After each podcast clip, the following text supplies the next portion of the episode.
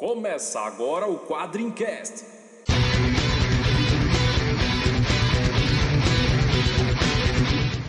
Spartans! Why so serious? We call him Hellboy. Call me the Punisher. I'm kick-ass. I am Iron Man. I'm Batman. Quadrincast, quadrinhos, filmes, séries e assuntos nerds em geral. Olá, ouvintes da Tropa Quadrincast. Bem-vindos a mais um Quadrincast.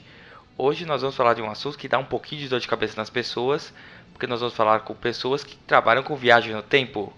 Eu sou Luiz Gravello e aqui comigo está o meu amigo Léo Spy.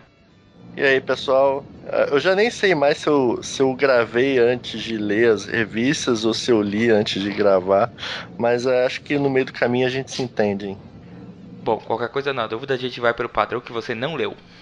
Ah, obrigado.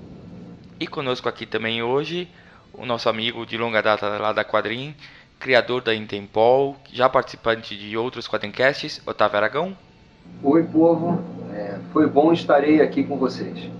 E também conosco o criador de The Long Yesterday, uma história que tem tudo a ver com a Interpol e está buscando financiamento no Catarse, Osmarco Valadão. Oi, gente, boa noite. Obrigado, pessoal do Quadrincast, pelo convite. É isso aí, pessoal. Depois da vinhetinha a gente começa essa conversa.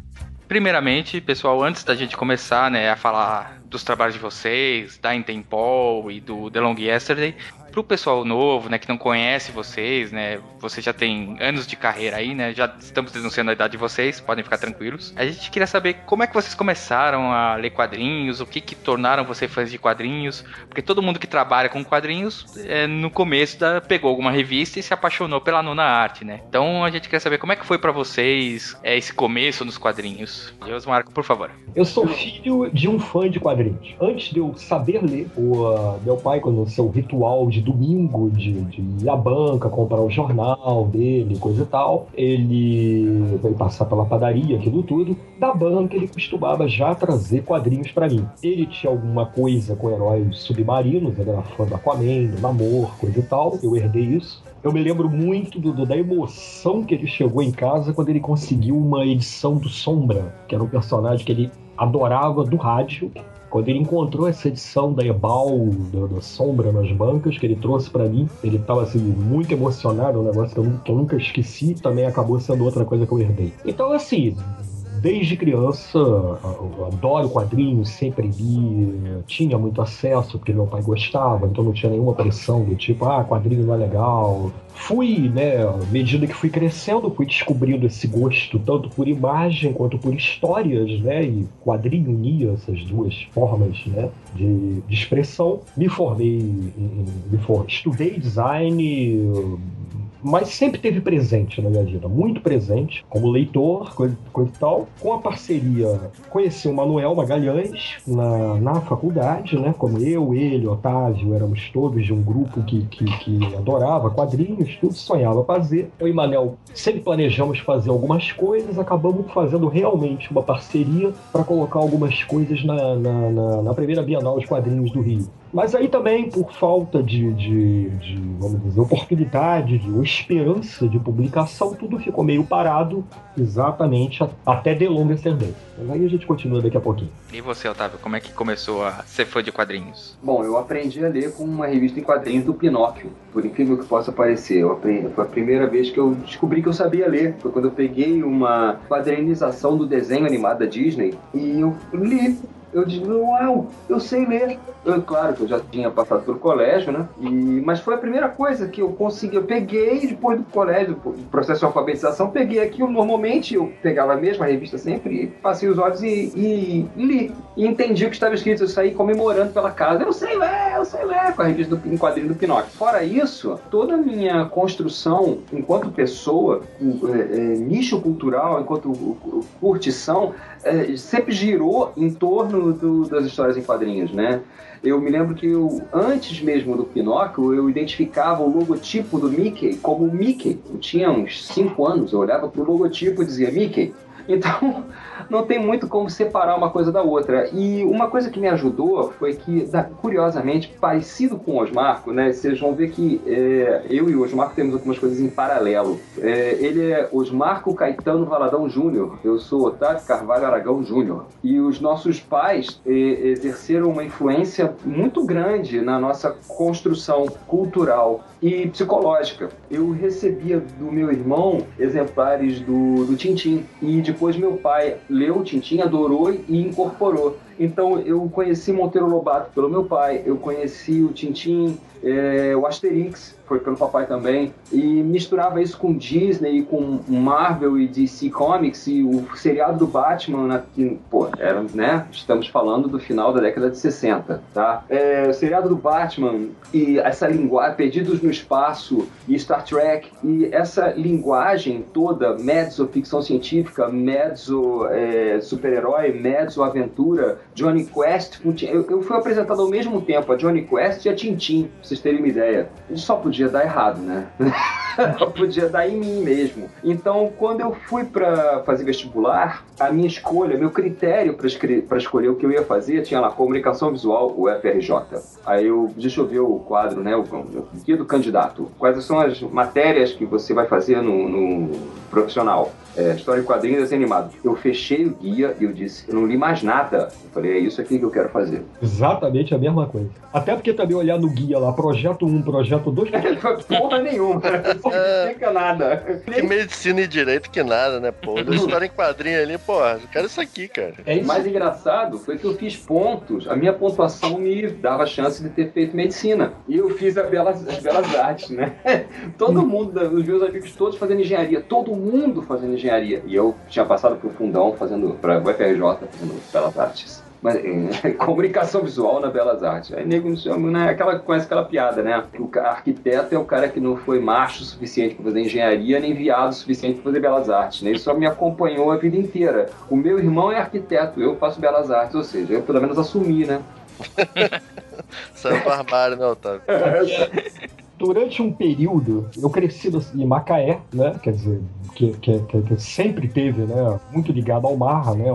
E aprendi a nadar muito novo, essas coisas. E durante um tempo eu balancei até pela possibilidade de fazer oceanografia. Eu falei que esse negócio do meu pai gostar de Aquaman, namor, ia dar problema, né? Pensei até em fazer oceanografia, coisa e tal, mas também acabei optando em Belas Artes exatamente como o Otávio é, muito, porque eu li história em quadrinho ali no, no, no, no, guia. O Otávio mencionou essa semelhança até entre os nossos nomes, entre outras coisas. Isso, inclusive, a gente já se divertiu muito com uma hipótese que já saiu há um tempo atrás, o Otávio conta melhor essa história depois, de que nós seríamos a mesma pessoa. É, isso rolou mesmo. Teve é. um crítico que falou isso, que Exato. ele era meu pseudônimo e ele escrevia melhor que eu. Algumas pessoas ficam meio assim, que até hoje alguns papos entre eu e Otávio no Face ou em outro lugar, rolam umas coisas assim meio, né, dependendo do comentário que o Otávio passa, eu repito algumas coisas, tipo assim, é, menciono William Wilson ou algumas outras obras que falam em Doppelganger, né? E só que às vezes de uma maneira que só nós dois entendemos. Até hoje a gente brinca com essa história da possibilidade de um de nós dois ser o gênio maligno do outro. Desculpa. Ou então é, é questão da tempo, né? De repente um de vocês é deslocado no tempo. É, um universo alternativo e tal. Mas eu assinava errado na chamada às vezes, cara. Era uma merda isso. eu, eu, chegava cedo pra cacete, né? Ele, ele morava na universidade, ele morava na, no, no, alojamento. Mas eu chegava mais cedo, não sei porquê. Você não Hã? sabe exatamente por quê, não? Não, eu imagino, mas eu não vou falar dessa intimidade. saca permitia. Ou a mulherada, né? Também tem isso, né? Que esse cara sofria assédio dentro da, da universidade. Era engraçado. Aí eu chegava lá, assinava sem olhar, né? Eu olhava ah, OCA, lá, eu começava o meu nome, né? Ué, sou eu, pronto. Eu assinava era ele. Eu assinava ele no lugar dele. Ele levava presença e eu levava falta, porque ele não ia. Né? Mas tudo bem. Acontecia. Denúncia. Mas a mesma coisa, eu conheci o Manuel, conheci o Osmarco na universidade e quando eu os conheci, eles estavam fazendo uma, uma revista em quadrinhos chamada Arte 8. Lembra disso? Lembra? É um fanzine, né? E eu cheguei lá, babaca pra caramba, descendo o cacete na porra do negócio, a reunião de editorial deles lá. Eu cheguei, com licença, isso tá uma merda, não sei o quê. Eu, um babaca, um nojento, um moleque nojento. Aí todo mundo me olhou, né? Fez cara de nojo. Ele foi o único que me respondeu educadamente. Depois ele deve ter me xingado, mas na hora ele me respondeu educadamente. E eu fiquei assim, pô, esse cara é educado. Eu cheguei lá com o pé na porta, ele foi educado e tal. Pô, e eu nunca esqueci isso. E interessante que mais tarde ele parou, né? O, o Osmar tem um problema muito sério. Ele conta histórias muito bem ao vivo e a cores, né? Ele fala muito, vocês devem ter percebido, né?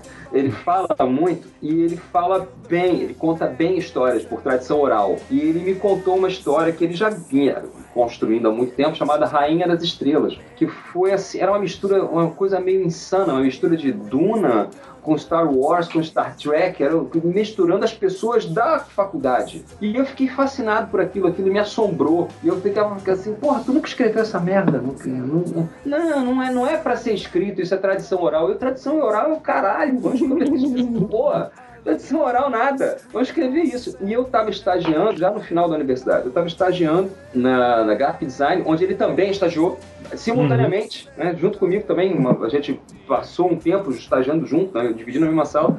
E ele saiu e eu resolvi, vou escrever esta porra desta história. E eu ia, minha hora de almoço, eu descia, ia para uma adega que tinha embaixo da Graphic Design, ali na Lapa, e eu com um caderninho escrevi à mão a, o primeiro tratamento de Rainha das Estrelas. É, isso foi em 1987, 6, 1986.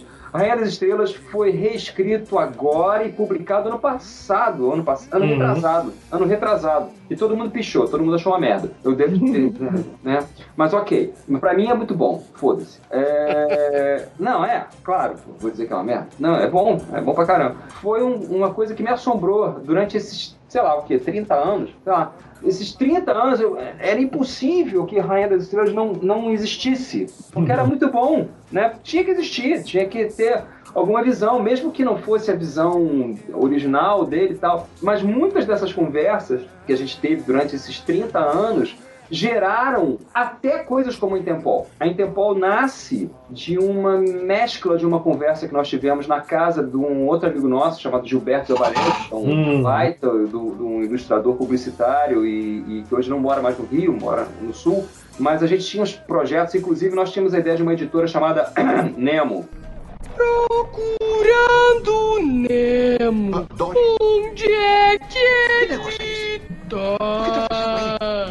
tá? Olha só. Olha o plágio, olha o plágio. Pois é, rapaz. Isso em que? 1991 em muitos plots, a gente fazia reuniões na casa do Gilberto, a gente bebia, bebia, bebia. O Gilberto era o único casado, né? O Gilberto era casado com a Ingrid Zavarese. Sabe quem é a Ingrid? Roteirista da Rede Globo, fez Malhação e o caramba, era a mulher do uhum. Gilberto. Então, a gente ia pra casa do Gilberto da Ingrid, que sabia, a gente ficava lá um domingo inteiro desenhando, falando merda, enchendo a cara. Eu, imagino que a Ingrid, deve, a Ingrid deve adorar vocês, né? Não, ela gosta.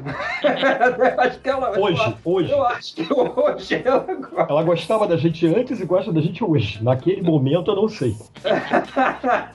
Aí a gente faz, pô, várias coisas surgiram dali. Tinha várias, vários projetos. Tinha uma história em quadrinhos chamada The Batman, que é isso que vocês estão pensando mesmo. O, o, era o Batman mal, meio vampiro, meio. meio não, meio completamente vampiro. Pensei que Ele... fosse o cara, o homem cama. Pô, não, é... não, foi mal, foi mal, foi mal. Puta merda. Eu vivi pra ouvir isso o Badman, assim, numa. Se, se, vocês pensarem assim em Marshall Law, o Badman poderia ser um projeto muito legal. Ele tinha esse lado de, de, de, um pouco paródia do Batman, mas por isso que eu falei, pensa em Marshall Law, né? Uma paródia mais desse estilo do que. É mesmo, é verdade. É, de uma tentativa de, de fazer o humor simplesmente com o Batman. E assim, até. E a gente tava todo alegre com isso aí. E, e, e pô, na verdade a gente tava. A gente tinha uma equipe muito legal trabalhando nisso. Só contar com o Gilberto Sabarello, você já contava com uma arte maravilhosa. Tudo. Tibúrcio. Tibúrcio tá contribuiu com algumas coisas. Messi Tibúrcio, da MESI. Meu monarca favorito. Meu monarca favorito, na rede. Tá Aí- certo? Pois é, também tava lá. Mas assim, aí tá- a gente tava animado com isso aí, coisa e tal, né? Até um belo dia, né? que Eu passo na banca, compro um negócio assim que primeiro me chamou a atenção. O desenho era um pouco estranho, né? Os padrões da época era um desenho meio, vamos dizer, pouco convencional do Kelly Jones, e chamado Chuva Vermelha, né? Aquela famosa que o Batman vira vampiro. Elseworlds. Elseworlds do Batman. Quando eu li aquilo, fudeu. Gente, olha só, na boa. É uma pena, entendeu? É uma pena isso aí, comunicar isso aí, mas olha, dei uma olhada nisso aqui, mas eu acho que é uma ideia interessante que a gente tinha e acabou de ser promovida a página. Mas não tem aquela velha história que grandes mentes pensam ao mesmo tempo? É, o problema é que as grandes mentes de lá têm mais possibilidades que as grandes mentes daqui, né? É, as grandes mentes de lá publicaram antes, ué. Pois é. E as grandes mentes de lá podem processar as grandes mentes daqui, né? Esse é o problema.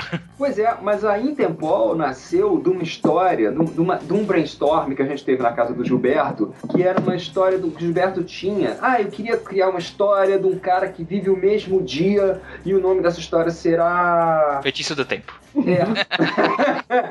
é, ele ficou puto quando saiu o feitiço do tempo. cara. Não vivia acontecendo com a gente. Ele queria matar um, ele teve uma crise, não é possível, fizeram a porra da minha história. Era, o nome da história que ele tinha pensado era Amanhã Eu Morro. É, faz sentido. Amanhã eu morro. É, porra, é um título fantástico, apesar do, da, da fonética esquisita. Mas. E aí eu peguei essa ideia do Amanhã eu morro e, e virou o meu conto é, Um Museu de Velhas Novidades, que foi publicado na Antologia Intempol. E, mas outra coisa que tinha no, no Amanhã eu morro, que eu bolei, né, quando a gente fez o brainstorm, é, não, tinha o- é que o, pro Gilberto era uma coisa meio de, de reencarnação, meio mítica, mística, religiosa. E eu, porra, religião é o caralho. Não, porra, religião nada. É, vai ser um negócio meio científico, pseudociência aí. Vamos inventar uma droga meio, bem Philip K. Dick, chamada Mentemp, que mexe com mente e tempo. Aí o Osmarco falou, puta, esse é o nome do caralho. E é mesmo. Eu falei, porra, esse nome é foda, esse nome é bom, hein? Eu falei, porra, é, Mentemp é bom, né, cara? Mente com tempo, o cara toma droga e o tempo distende, não sei o quê. E aquela porra de Mentemp ficou na minha cabeça, cara. Nós nunca usamos a Mentemp. Mas Mentemp virou Intempol. Um belo dia, uma coisa. Eu, eu achava que. Isso eu, eu, eu soube meio que fazendo uma regressão. uma auto-hipnose de regressão, né? Porque eu tinha esquecido dessa origem de Tempol também. Pra mim, Tempol era uma coisa tão óbvia. Como é que ninguém nunca tinha. Um belo dia eu acordei e eu tinha esse nome na cabeça. De onde tinha esse nome? Não sei de onde tinha esse nome. Ninguém, alguém pensou nisso. Vocês conhecem aquela história do Paul McCartney com Yesterday? Conhecem? Não. Não. McCartney, e- Yesterday nasceu composta. Ele acordou um dia, foi pro piano, tocou Yesterday. E aí ele ficou, não é possível, eu toquei esta merda, eu, eu ouvi isto em algum lugar, né? E ficou no meu inconsciente e eu toquei. Aí ele ligou pro John Lennon, tocou lá, você conhece isso? O John Lennon não, o George Harrison não, o Brian, o Brian Epstein não. Ninguém sabia que porra era, não, isso é, isso é original, não sei. E ele gravou como, ele, ele até tocava como Scramble Eggs, Oh my darling, how I love your legs, né? Tipo, pô, qualquer coisa, né? E o Intempol era o meu Scramble entendeu? Eu ficava assim, não, isso, de- isso veio do main temp, daquele brainstorm que a gente teve na casa do Gilberto, esquecido no tempo, a, a brincadeira de tempo com, com, com mente, com. Aí acabou virando Intempol, é, é isso. E, e aí que começou, por isso que eu digo que essas reuniões na casa do Gilberto, elas foram muito férteis para quase assim, uma 90, 80% do que eu fiz, toda a minha produção de lá para cá, tem algum pezinho naqueles brainstorms que a gente fez nos anos, no início dos anos 90 na casa do Gilberto. Entrando no tema em Tempol, o que é conhecido é que esse tema, esse conceito, começou lá naquela tua história do Quem Matou o Paulo Rossi. Uh-uh. Não? Não, não é quem matou Paulo Rossi. Eu matei É, Paulo. eu Eu matei, eu matei Uhum. Paulo Rossi. É, não começou nessa história, Começou nessa história. mas o conceito já existia na tua cabeça. Não, não era uma coisa consciente. Não. Começou nessa história. Essa história, depois o Fábio Fernandes veio me dizer: Você tem noção de como você plagiou de volta ao futuro? Quem eu? Eu não. Aí eu fui reler o Paulo Rossi, cara, e é muito de volta pro futuro mesmo. Eu achava que não era, eu achava que era a viagem do Fábio. Mas não, é verdade, é isso mesmo. Tem cenas assim que eu, eu vejo o Marty McFly fazendo aquilo. Quando eu releio, que é uma história que eu tenho raiva de reler, né? Eu tenho um problema com eu matei Paulo Rossi, né? Eu tenho a impressão que eu serei conhecido, eu vou morrer e vou ser conhecido como o cara que escreveu Matei Paulo Rossi. Isso me deixa muito revoltado. eu acho que tudo que eu fiz depois é melhor. Muito Mas, melhor. mas todo autor não pensa assim. Não sei, não conheço muitos autores. Eu, eu, eu, eu com certeza penso assim, porque eu, eu raramente gosto do que eu fiz semana passada, quanto mais há anos atrás.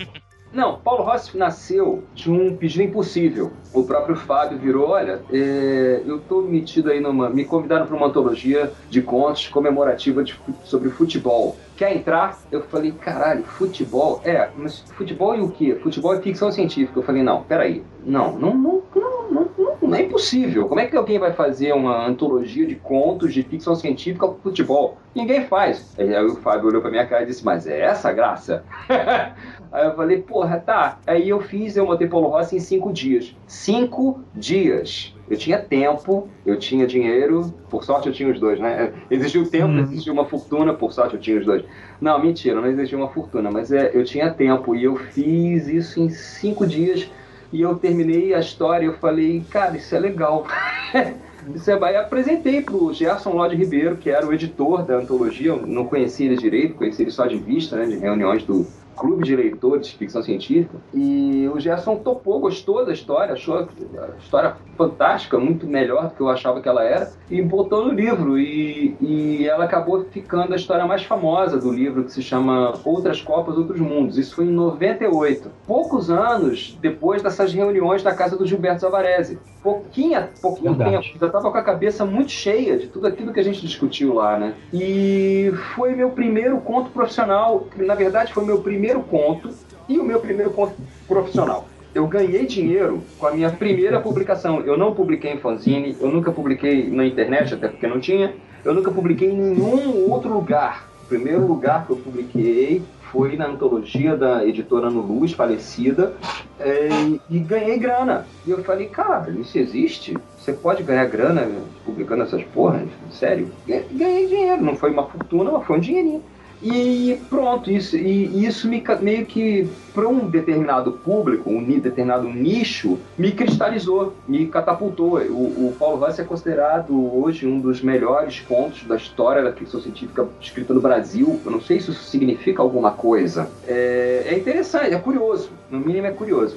E aí as pessoas viraram para mim e disseram assim: muito bom esse seu conceito. Por que você não escreve mais histórias nessa linha? Aí eu falei: hã? Não tenho mais nada para falar nesse negócio. Não, escreva as continuações dessa aventura, não sei o quê. Eu falei, pô, você quer escrever? Você acha legal? Eu, eu acho. Então escreve você. Mas como assim eu? Eu comecei. Aí aquilo eu falei de sacanagem, inicialmente, e depois eu pensei, pô, mas isso é uma puta de uma ideia. E se as outras pessoas escreverem nesse universo? Gostei da ideia, gostei do, do- da, da ideia da ideia, né? E falei, pô, dá para fazer alguma coisa assim. Se eu pensar num background, se eu pensar num cenário, é, eu estabelecer algumas regras, não muitas, né? E eu convidar algumas pessoas, eu acho que dá para fazer alguma coisa. Aí, pô, foi tudo muito rápido. Em 2000 saiu a antologia Intempol, oito, oito autores. E, e aí eu fiz o seguinte, eu, eu chamei pessoas que eu intuía que escreveriam muito legal. Pessoas que não tinham escrito nenhuma ficção profissionalmente, como Jorge Nunes,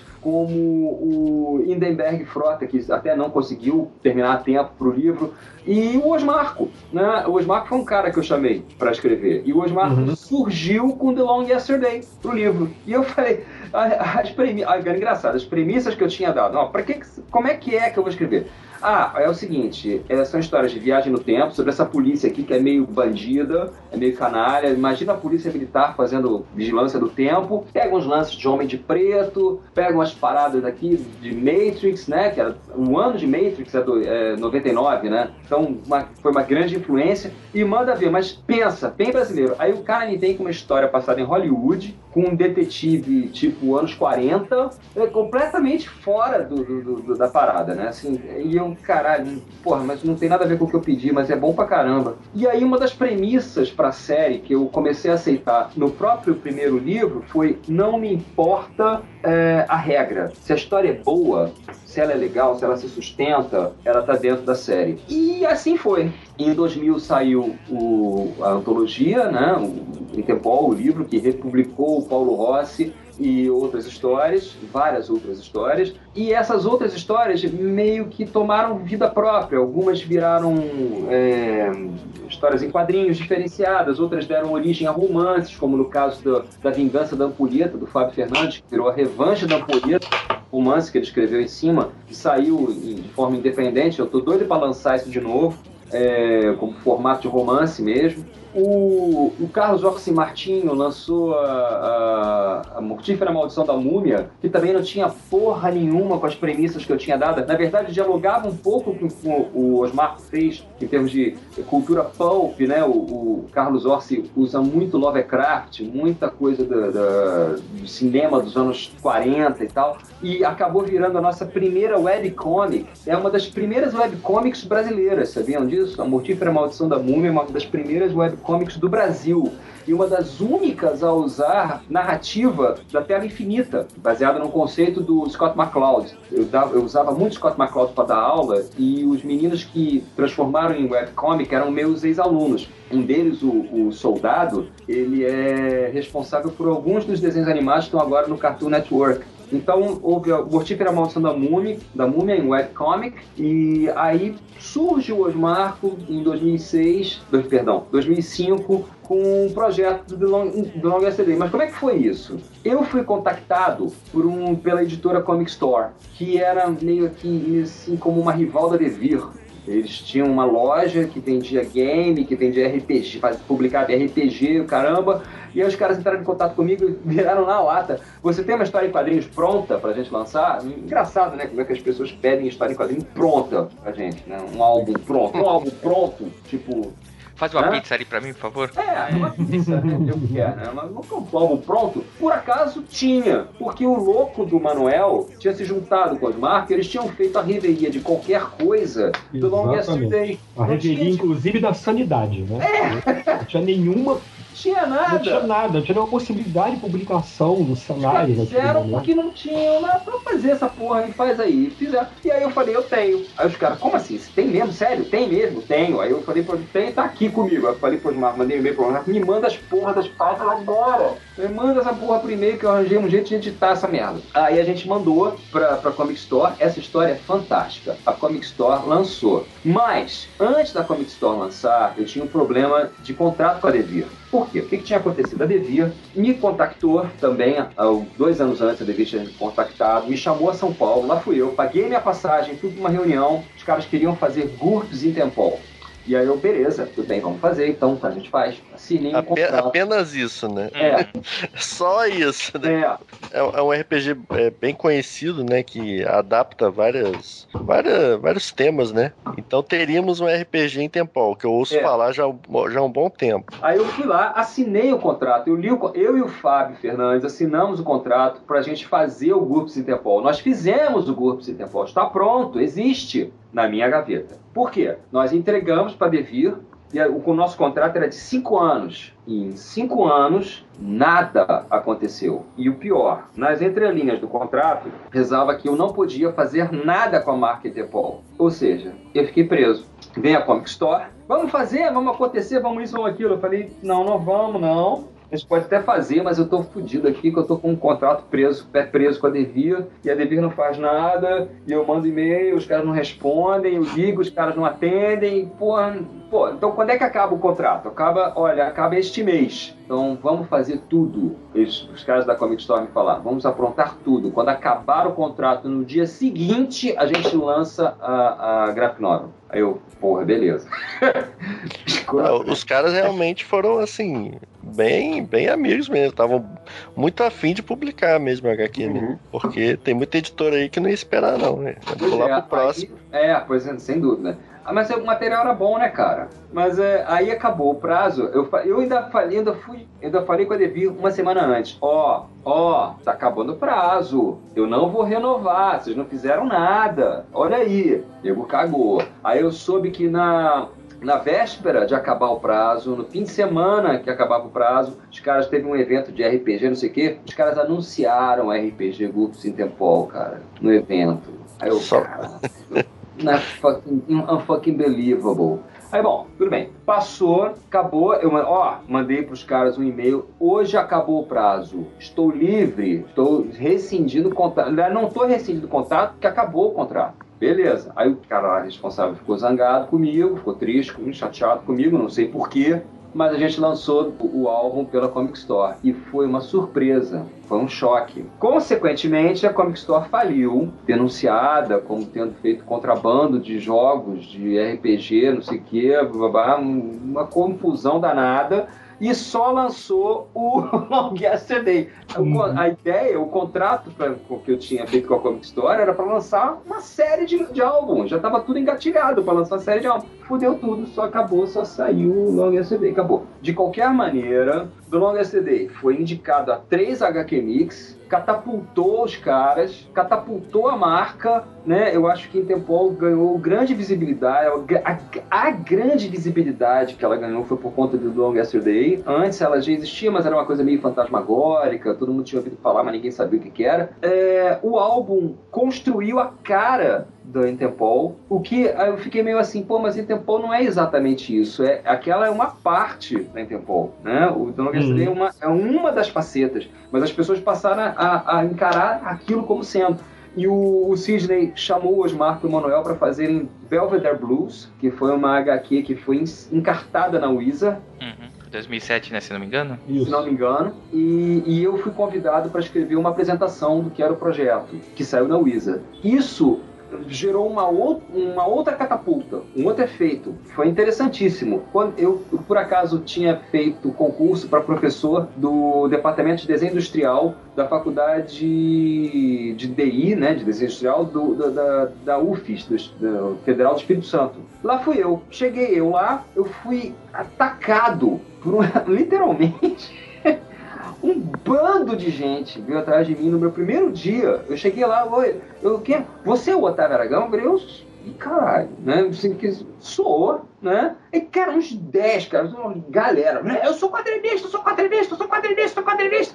E eu, porra, cara, atendi um, dois, um desses caras era o Manel o Manel Fogo, não, o Manel Ricardo, que veio a ser meu parceiro em Pra Tudo Se Acabar na quarta-feira. Por quê? Porque eles tinham lido a minha introdução para Belvedere Blues na Wizard. Uhum. Quer dizer, o meu conto, Eu Matei Paulo Rossi, não chegou lá. A antologia Interpol não chegou lá, mas The Long Yesterday chegou lá. Catapultado pelo Wizard mesmo, né? Um, disseminado pelo Wizard. Tem histórias interessantes que eu não vou contar, né, Osmar? Eu vou deixar. É, deixa pra lá. É, não vou, vou botar azeitona na empada de ninguém.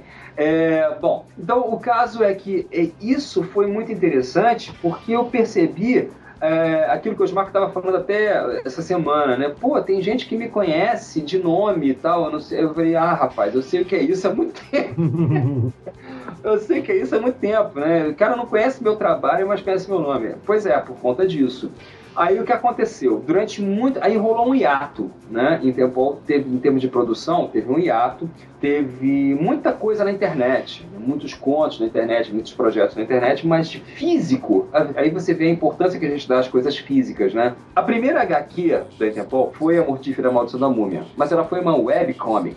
Então, as pessoas não levavam muito a sério. The Long Yesterday é a, considerada a primeira HQ da Interpol. Por quê? Porque ela foi publicada em papel. É um álbum, ela existe fisicamente. A segunda é Pra Tudo Se Acabar na Quarta-feira, que é, assim, eu, eu, eu me senti, quando eu fiz quarta-feira, eu me senti na obrigação de fazer a Interpol como eu a via, né? como eu a enxergava. Então é Brasil, é favela. Carnaval, é né? Carnaval. É, é, é, completamente diferente do Long Yesterday. É outra linha, é, é outra coisa. E, mas eu gosto dessa variedade. Eu acho isso interessante. Agora, aí as pessoas me perguntam, pô, mas não tem. A grande crítica que Interpol recebe, desde ó, há muito tempo, desde o cara que confundia os Marcos com o Otávio, né? De, o cara dizia, não tem unidade, não é Perry Rodan. Aí eu, quando eu li isso, eu falei, puta, graças a Deus, né? Ainda bem.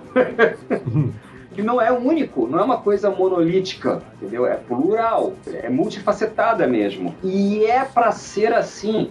Eu hoje acredito, quando você me pergunta sobre Interpol, eu acredito que hoje tem a minha Interpol, que eu finalizei no meu romance, Reis de Todos os Mundos Possíveis. Ali eu digo qual é o fim da minha visão da Interpol. Não significa o fim da Interpol, mas o fim da minha visão. Como é que, eu, como é que o meu projeto... Se você ler todas as minhas histórias, elas fazem um, uma espécie de ciclo que tem início, meio e fim.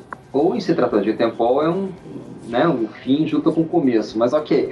É, se você vê. Aí você tem a outra Interpol, a Interpol do Osmar, que é diferente, tem umas outras características típicas dele. Tem a Interpol do Fábio, tem as características dele. Tem a Interpol do Carlos Orsi, tem a Interpol do Lúcio Manfred. Tem cada autor que colaborou com esse mitoverso, esse multimitoverso, né, tem o seu cantinho, tem a sua fatia para esse autor, a Interpol é aquilo, para o outro é aquilo outro. E eu gosto assim. É, eu, eu acho que o paralelo tá mais para o universo, por exemplo, de, de, de super-heróis de uma editora. Né? Você tem personagens diferentes, autores diferentes, e você tem conexões entre isso aí. O universo da DC ou da Marvel, por exemplo, você tem diversas realidades diferentes, às vezes de épocas, mas com uma conexão, né? Com um, mínimo background para todos. Né? É, eu faço questão de fazer participações especiais de diversos, autor, diversos autores também, né? Porque o Osmar é um dos meus personagens. Isso é uma coisa legal, né? O agente, é, tem o agente Valadão. Tem o Valadão nas minhas histórias. Né? Eu gosto disso, eu gosto dessa, dessa mescla maluquete, eu gosto disso. Então tem personagem que cruza, mas eu gosto de ver isso como coisas estanques, como é, o, o a, uma arma né? Que, dizer, um, um, modelo, né? Uma marca de arma que, que eu é, inventei The Longest Day, né? Que é a, a, Terminator, né? Que o, é que eu quase caí no, no, no, no spoiler agora. Mas enfim, que eu inventei The Longest Day depois foi adotada por todos os autores. Veio uma porrada de histórias que quando os personagens é, usam uma arma eles, a, o modelo é Terminator, né? Que seria um, uma, uma linha, na verdade não é um único modelo, é uma linha é, desenvolvida pela Smith Wesson para o, o, uso da Interpol. Que inclusive eu não me lembro, me lembra quem aqui, Otávio, que criou o ótimo conceito da Terminator réplica, né? Quer dizer, eram armas modernas em termos de funcionamento, em termos de, de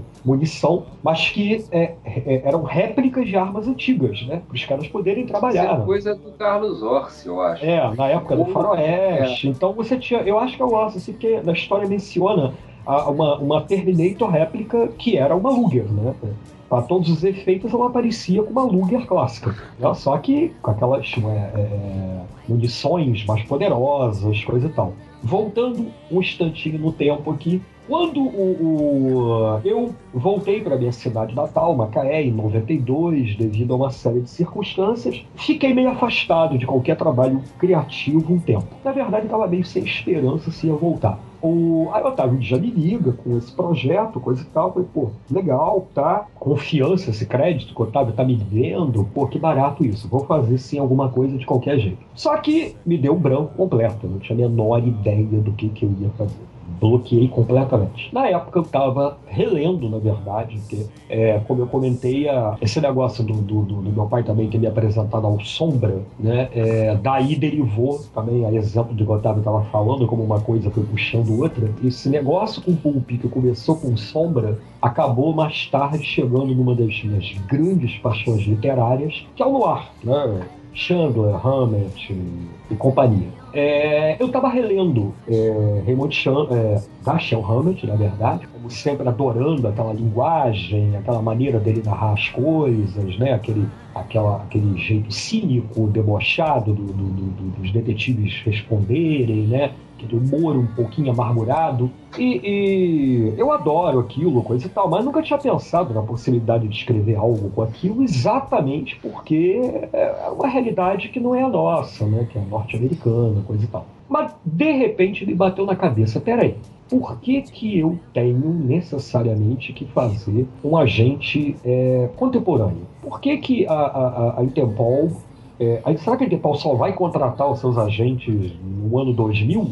Né? Será que ela não, não, em algum momento não vai precisar de um cara do passado, né, para resolver problemas que sejam lá daquela época, porque o cara tá ambientado naquela realidade, naquela gíria, naquela maneira de falar?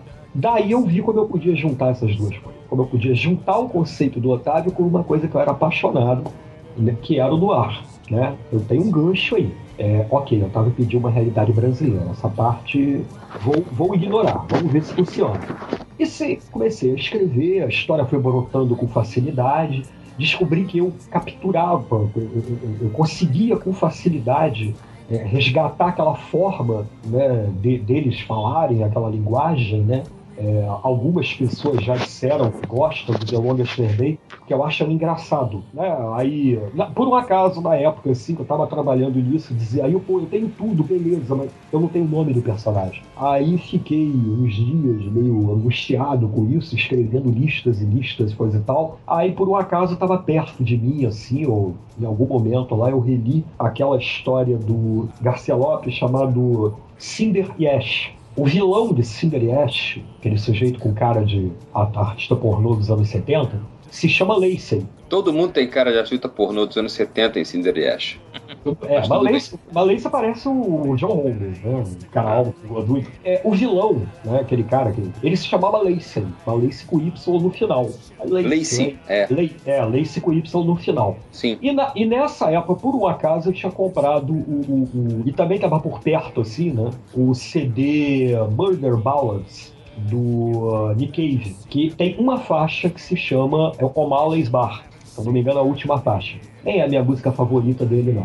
Mas assim, eu lembro que meio que numa, numa virada de cabeça, assim, eu dei com o Cinery Ash, eu lembrei de Lace, vi na capa do disco O'Malley, para. Lace, O'Malley, o som é legal, vambora. Aquele esse é apelido, né? Nome de ninguém, né? Então depois eu me preocupei com o nome dele. Aí, inclusive, a minha primeira ideia, quando eu chamei ele de, de Timothy Patrick O'Malley, o Tim O'Malley, a minha ex-mulher, ela falou, Marco, é Tim O'Malley é o nome do Matinho de Aristogato. Não, é Thomas O'Malley. Eu sei, é Thomas. Na época, ela se enganou, ela se enganou. Mas na época eu falei, como é? Não, Tim O'Malley é o nome do, do, do, do, do Matinhos. Sério? Ah, vou deixar. Vamos ver se alguém percebe. Essa foi uma brincadeira que eu fiz intencionalmente e, obviamente, ninguém nunca percebeu, até porque estava errado. Eu descobri anos depois era Tom O'Malley, não Tim O'Malley. Tá, é uma tentativa minha de fazer uma brincadeirinha. Já numa outra história minha, chamada, que daqui, daqui a pouquinho vai voltar aqui ao papo, chamada Mauier, apesar de dizer o contrário, um, um, automóvel que é citado na história, chamada Hell Wolverine, não é uma referência. Existia um Real Wolverine na época da história. Todo mundo que lê essa história acha, ah, você está homenageando o Wolverine. Não. Havia um carro nessa época chamado Real Wolverine. Nem toda vez que você escreve a palavra Wolverine, você está falando do, do, do, do, do, mutante nanico.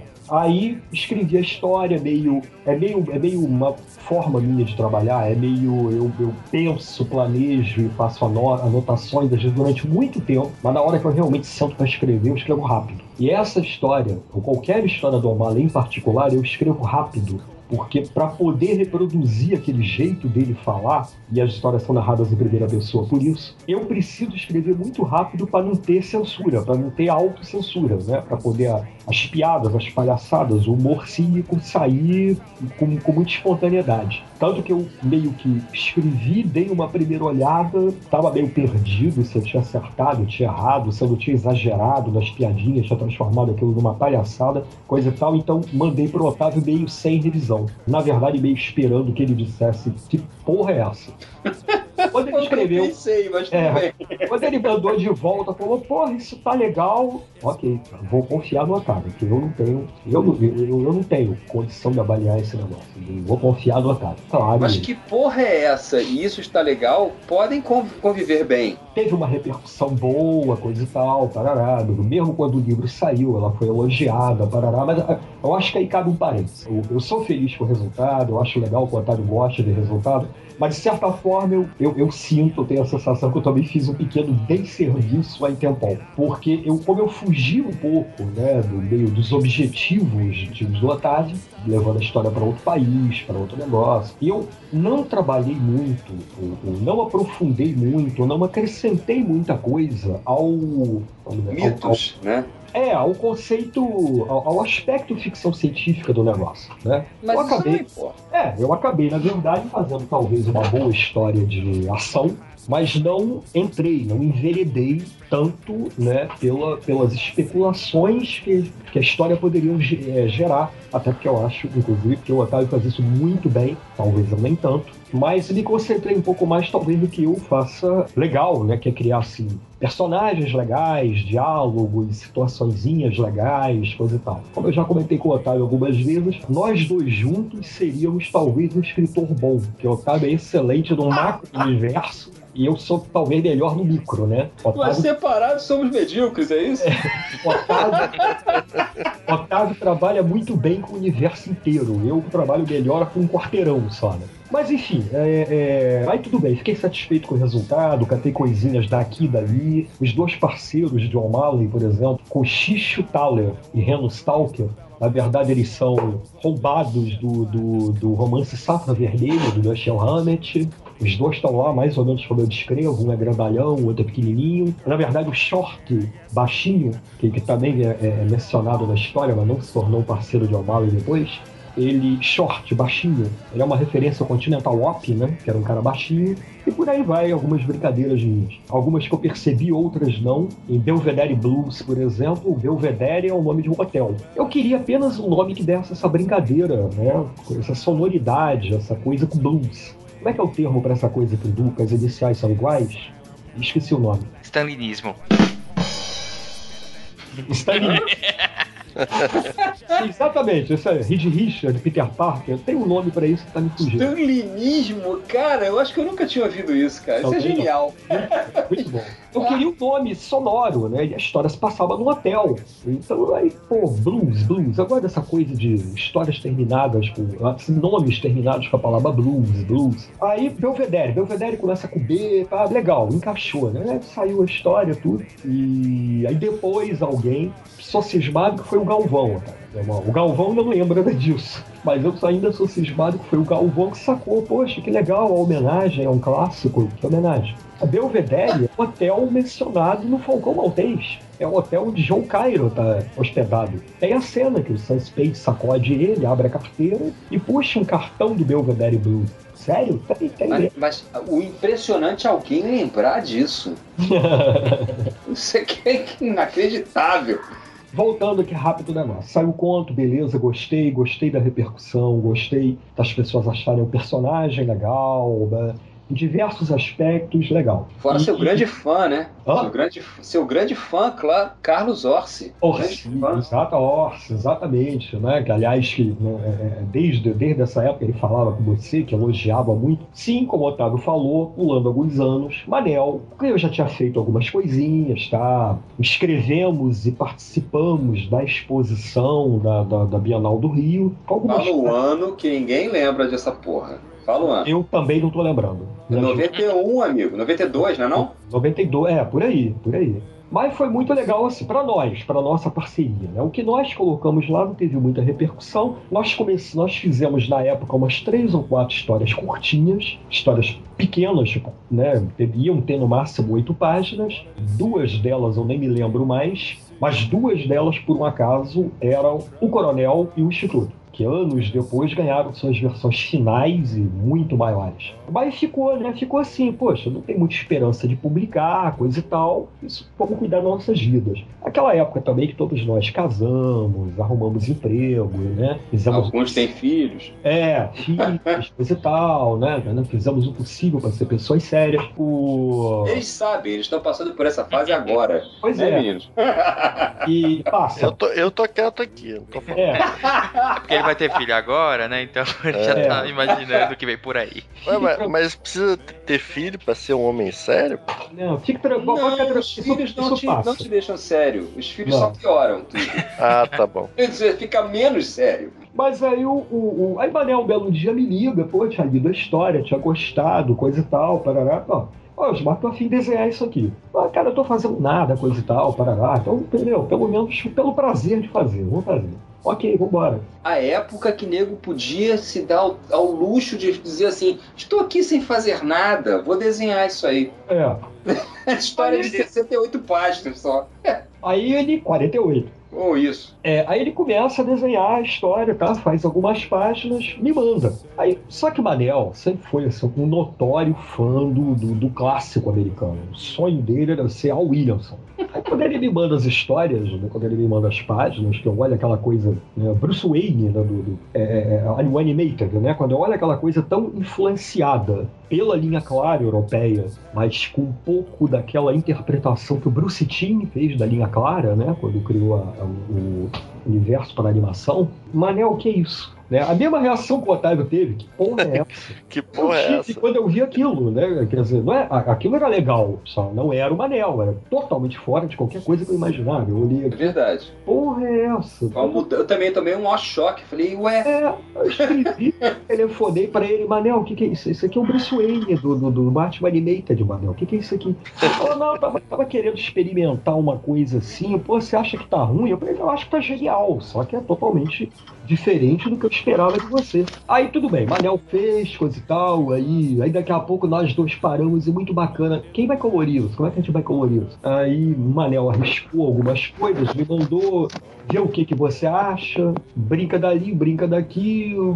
Aí encontrei um caminho, encontrei uma palheta que eu achei legal, né? Aquela coisa um pouco monocromática, continuei a colorir. Isso é importante, porque foi meio daí que eu descobri um pouco, descobri, né, que, que, que esse trabalho que eu adorava esse trabalho com cor, né? adorava colorir. Também foi aí que eu comecei a, vamos dizer assim, teorizar um pouquinho sobre coisas no uso da cor que eu utilizo até hoje. Ah, enfim, começou meu envolvimento com cor aí também. Só isso aí já deixa The Longest Day assim, muito importante para na, na, minha história, pelo menos. E aí, de repente, também, mal a história tinha acabado de ficar pronta, Otávio, de novo, me, se comunica comigo e podemos publicar The Longest Day. Como? Que isso? Da onde isso veio?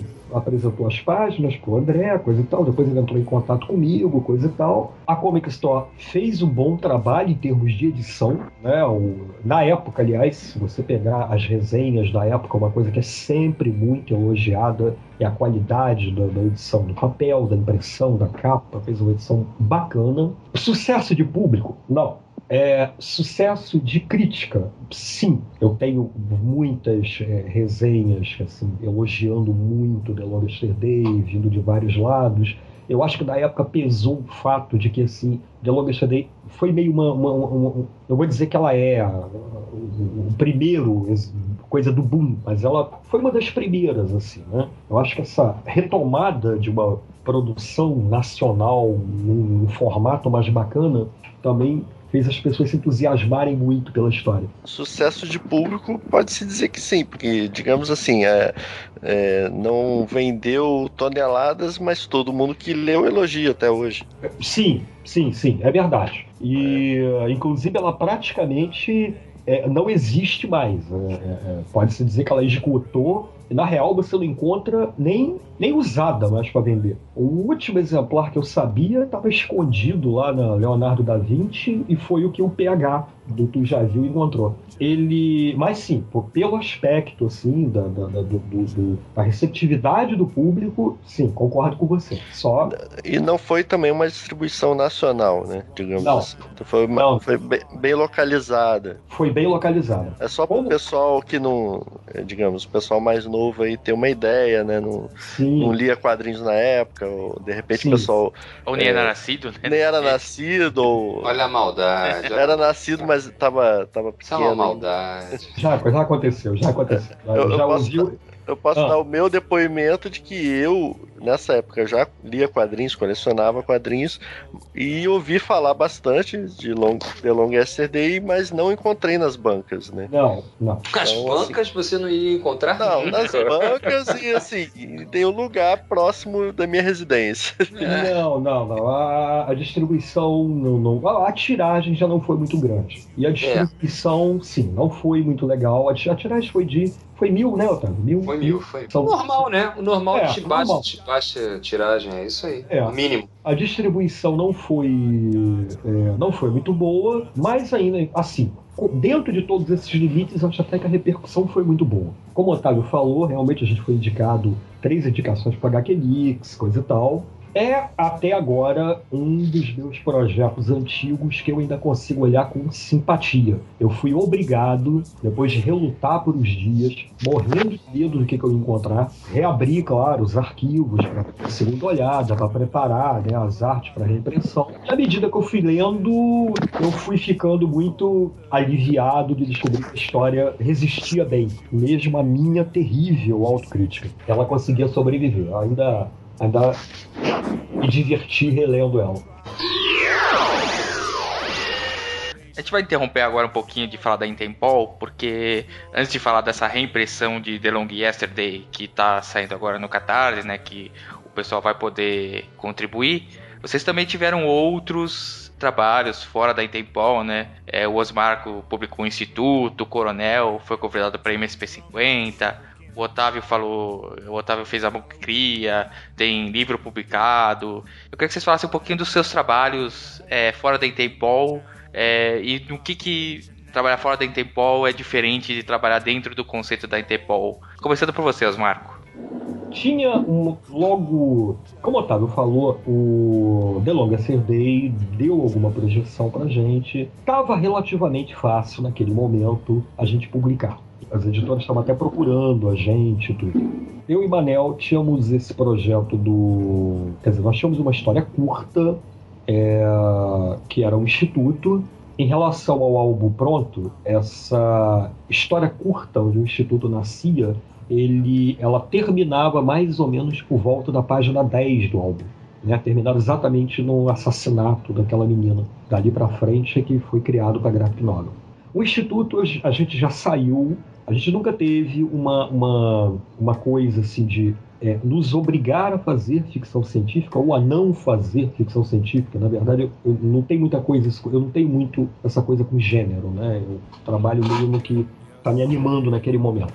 A gente tinha essa ideia sobre o instituto, sobre essa organização que não utilizava, manipulava as coisas em torno dela, mas sem, sem utilização de nenhum recurso de fantástico, né? O Instituto é uma espécie de versão minha do, do, do Fausto, do Mephistópolis, né? O, o, o, Instituto é uma, é uma organização que você contrata para resolver problemas, ela com certeza irá resolver, mas com certeza você vai se arrepender muito de tê-la contratado, pela forma como ela vai resolver. É, repetindo uma. Resumindo uma historinha rápida aqui do nosso contador de histórias oficial, que é o Maurício Vieira, como o Otávio sabe, é um, é um grande amigo nosso. Maurício conta a história de um, de, um, de um amigo dele de infância. A mãe dele sempre sonhou que esse amigo dele virasse médico. Sempre sonhou que ele fosse doutor e de branco. Esse amigo dele virou advogado e macumbeiro. Caramba.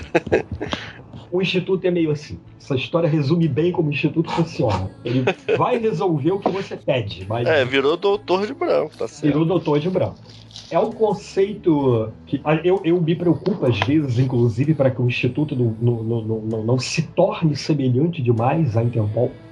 Mas, é, no sentido dessa organização que manipula as coisas, parará, né? Eu tento manter o Instituto numa clave mais assim, realista, mais irônica.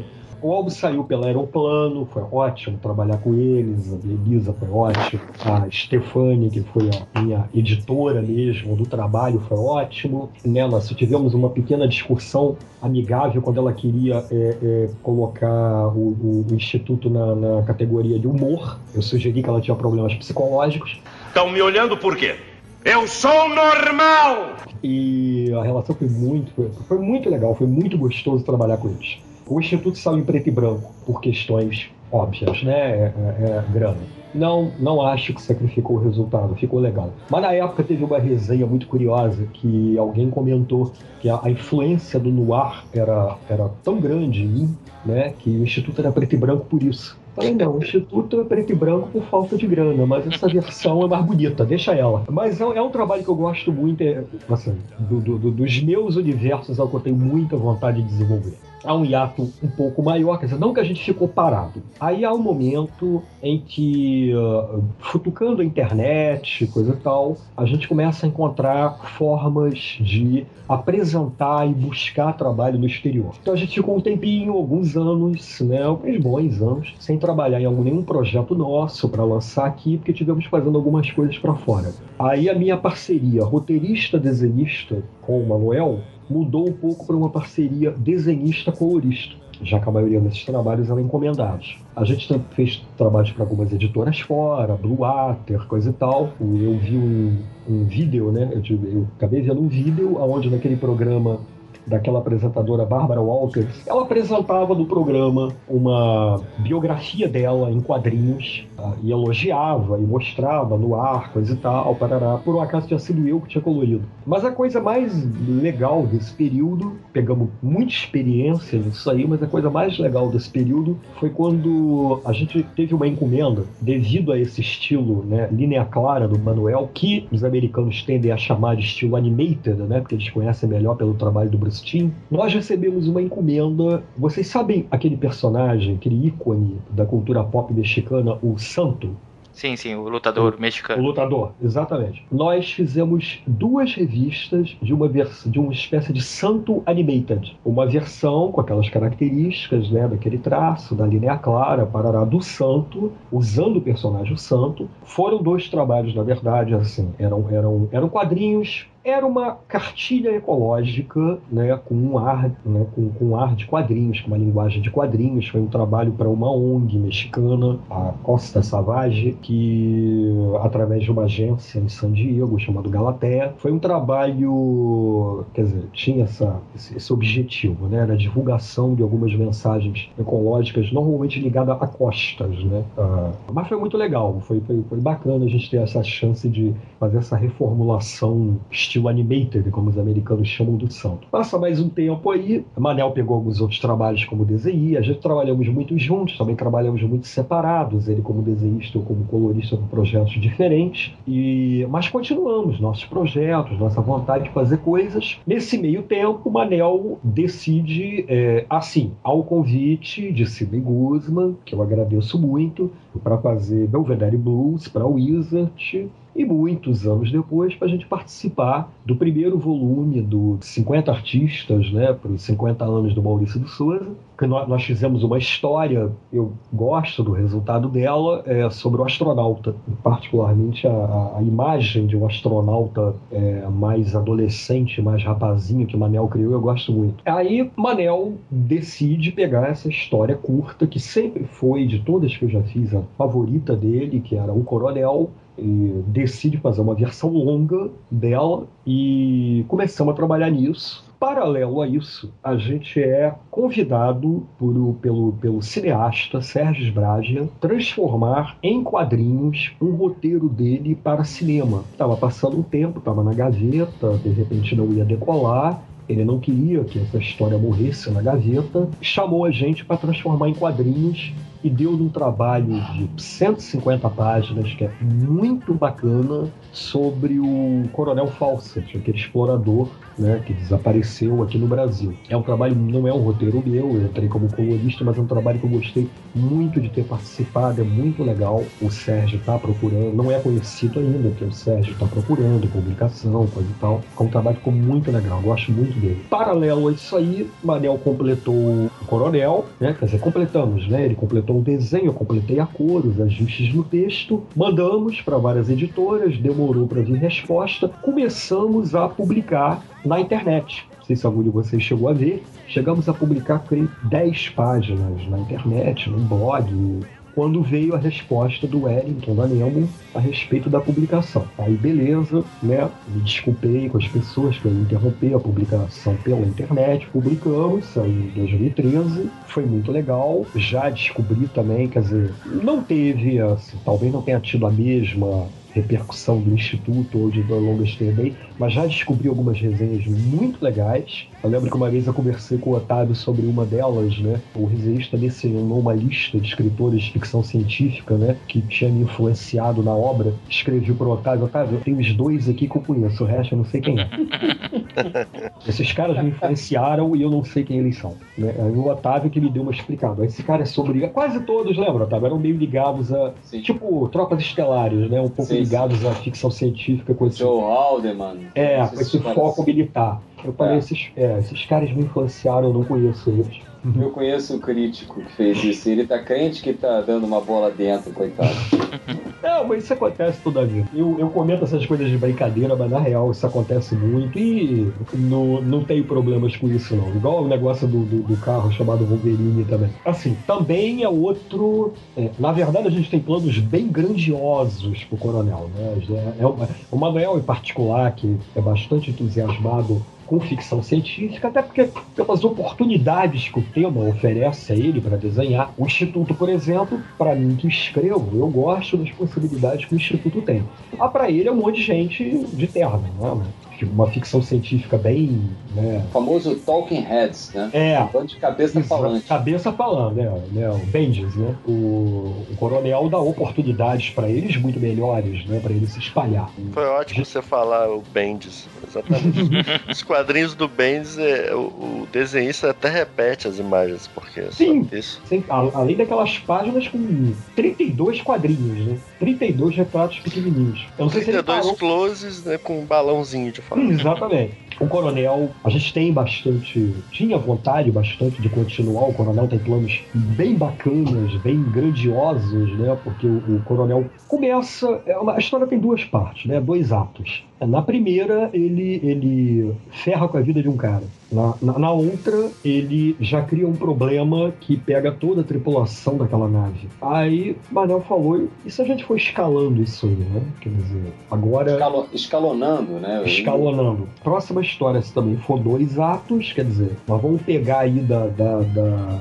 Antes foi uma nave, que tal se a gente escalar? Se agora a gente começar a levar essa encrenca para uma escala continental ou até planetária, né? Eu falei, pô, legal, mano. E depois da planetária? Eu falei, depois eu não sei, vai ficar difícil. Deus. Não, né? pois é. Mas a gente acabou resolvendo. Tem planos bastante bacanas. É uma, uma, um trabalho que a gente gostaria de continuar. A, a, a saga do Coronel pode dar muito samba ainda. Para, aí, recentemente, agora, paralelo a isso tudo, a gente recebeu um convite do David Lloyd, né, esse o desenhista de V de Vendetta, para colaborar com a publicação dele, a Aces Weekly.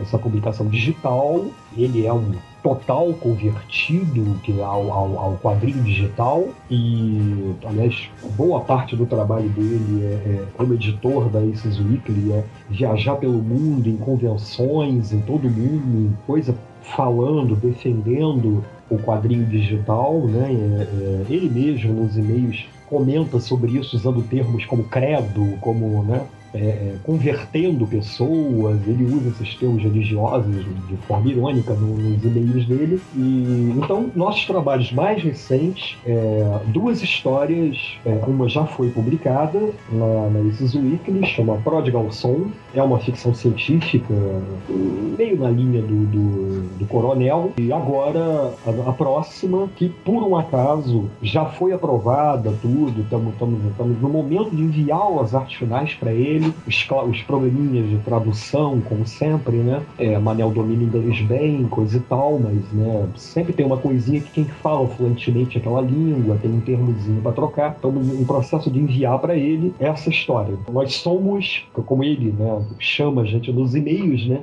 Já com, a segunda colaboração, acho que já dá para a gente pretensiosamente se considerar aces, como o Lloyd fala. Então, essa, nossas publicações mais recentes são essa aí. A experiência de trabalhar fora da Interpol, não sei se eu consigo falar muito disso, porque, como eu falei, eu não tenho uma ligação muito forte com um gênero ou com um universo, né? Eu tenho... Na verdade, eu nem me, me coloco muito nessa obrigação de ter que continuar ou expandir os universos que eu crio, né? Eles nascem histórias que se acabarem ali, acabaram. O Coronel tem possibilidade de continuação. Eu tenho minhas tendências tendências naturais. Que, né, eu gosto de ficção, gosto de policial, eu gosto de terror, que é uma coisa que eu ainda não explorei como eu gostaria. Eu tenho um, um, um carinho muito grande pelo trabalho que eu faço lá na Intempol, porque eu acabei mexendo com uma coisa que é muito querida para mim. Tanto que talvez um dos meus universos que mais tenha continuações planejadas seja exatamente o de O'Malley, né? O meu, meu cantinho da Intempol. É, O'Malley já tem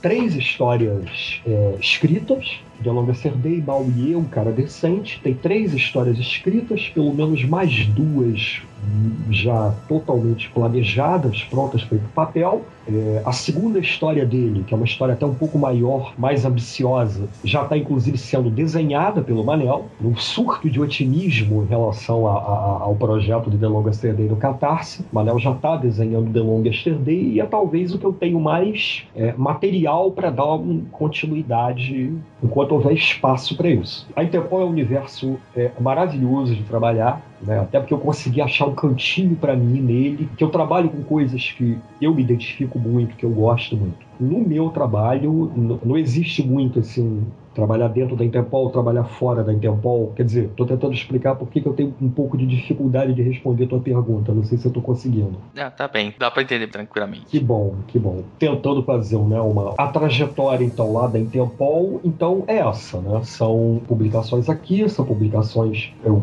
um, aqui é o que você falou, né? Deloga Serdei, o Coronel, o Instituto, o Coronel, o Fawcett, que está pronto, não saiu ainda, mas já está pronto, que é um trabalho bem legal. Repito, a história não é minha, mas ainda assim é um trabalho muito bacana, eu maior orgulho de ter participado. No exterior, tem o trabalho para Aces Weekly, eu particularmente gosto muito porque a gente pôde criar nossas histórias, né? não foi só um trabalho como desenhista colorista, né? É um trabalho meu como autor, as histórias são nossas. Prodigal Son é uma história, é, não me lembro mais bem se a ideia surgiu de mim ou do Manuel. A versão final do roteiro é minha, a próxima que vai sair, Herança, eu desenvolvi uma história, uma curtinha, curtíssima de Manuel, uma historinha dele de uma página, que eu consegui transformar em 21. Espero que não tenha enrolado muito. Aí participamos, agora sim, participamos, por exemplo, de. de Otávio conhece, que é uma brincadeira que eu, que eu faço, né? Que eu tenho 1,78 avos de um prêmio Harvey, que é uma publicação que eu participei, já ganhou um Harvey,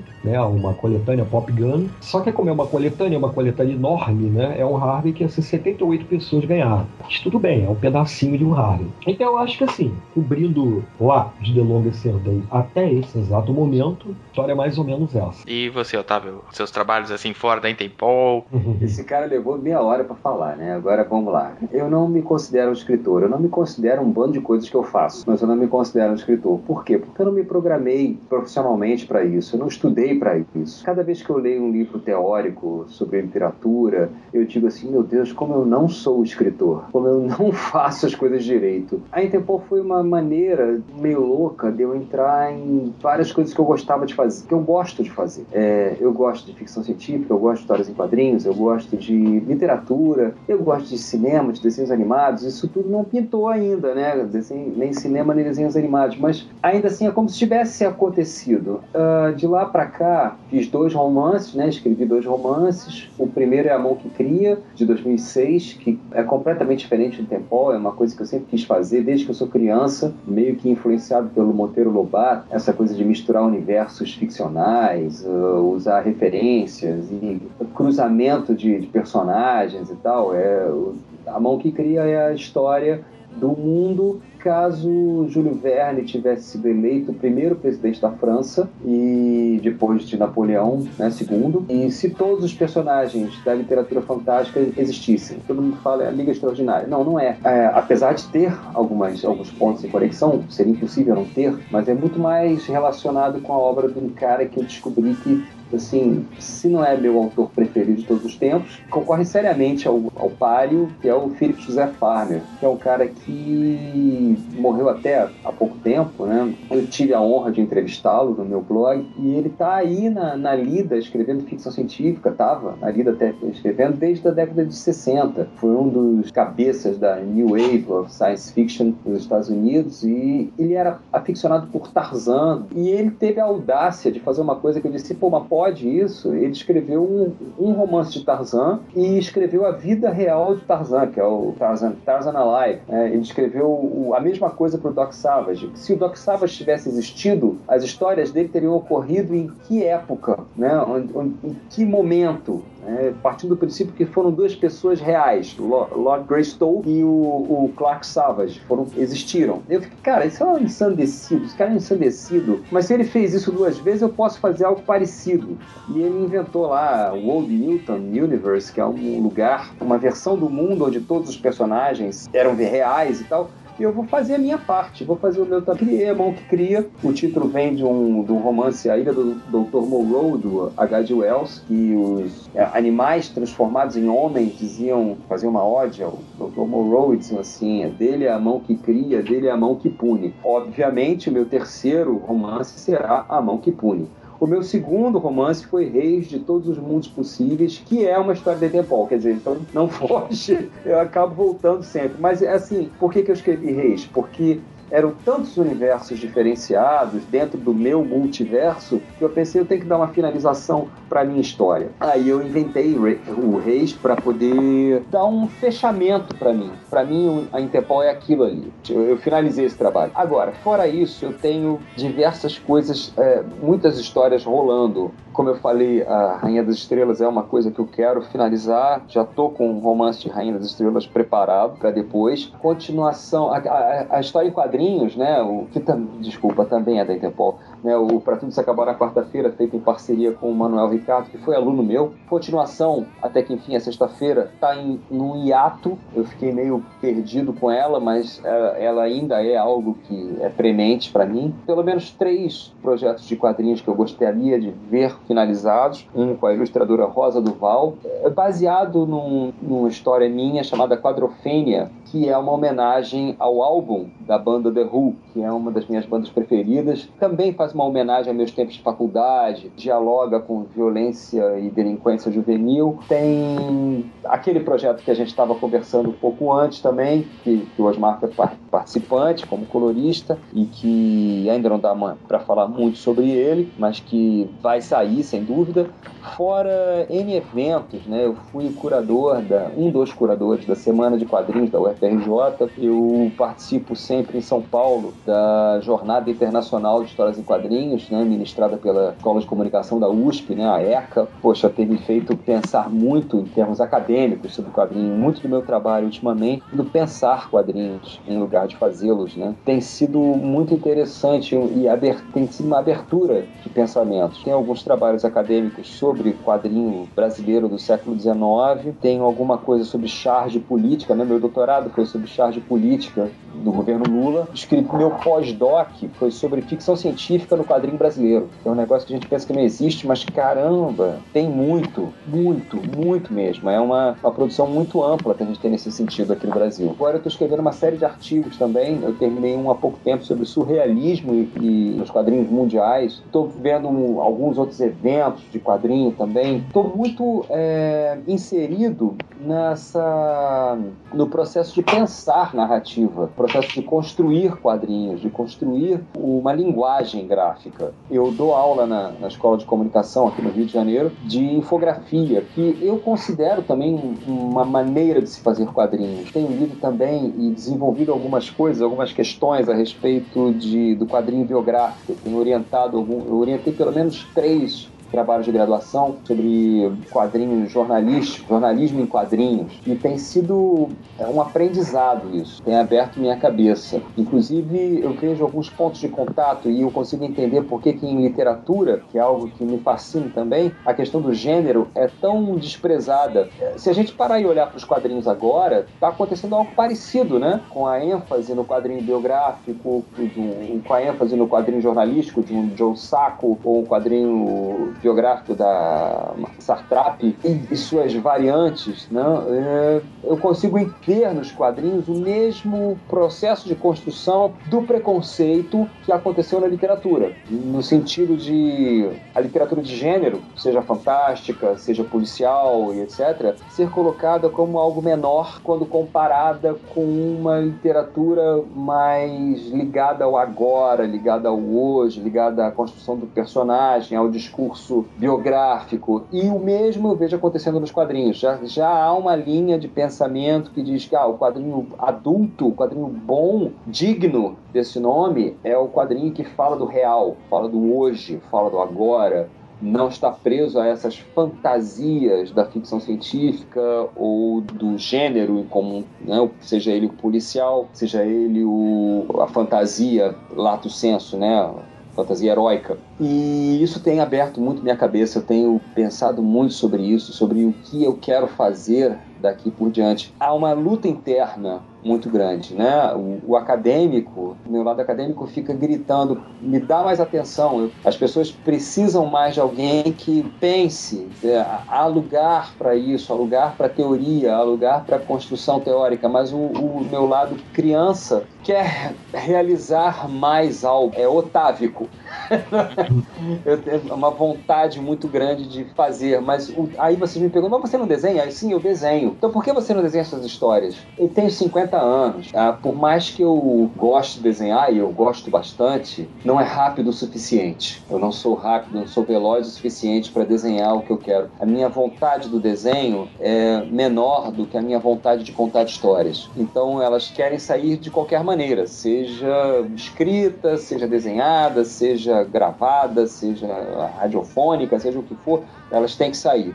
E o mais rápido, a maneira de mais, mais prática de saciar a minha ansiedade é escrevendo. Então eu tenho escrito três, quatro histórias ao mesmo tempo, tenho dois, três romances em diferentes uh, estágios de complementação. E junte isso com dois filhos e um trabalho acadêmico e um trabalho burocrático dentro da universidade, que eu sou coordenador de alunos de intercâmbio também. Você vê que o meu dia é um dia com pouco sono, e muitas emoções. Então, para os próximos cinco anos, eu acredito que alguns livros acadêmicos devem sair, mais alguns eventos, pelo menos uns dois eventos devem sair, e espero que ao menos um dos romances saia. Eu acredito que a Monkey Pune saia esse ano, este ano. E é mais ou menos isso. É um resumo conturbado, mas é o resumo que eu posso dar no momento. É porque vocês são, vocês são muito. tem muitos projetos, então acaba tendo muita coisa para falar, né? Isso é bom, né? Ter muitos projetos, porque com certeza certeza, qualidade a gente sabe que vocês têm. Ah, obrigado.